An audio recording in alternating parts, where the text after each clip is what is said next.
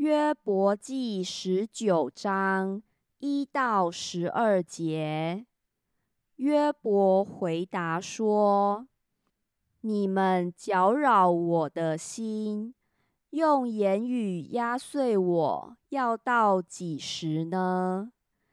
你们这十次羞辱我，你们苦待我，也不以为耻。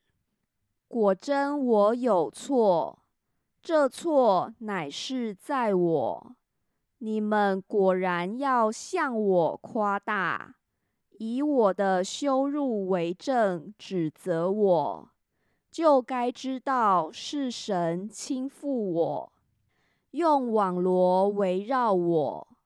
我因委屈呼叫，却不蒙应允；我呼求，却不得公断。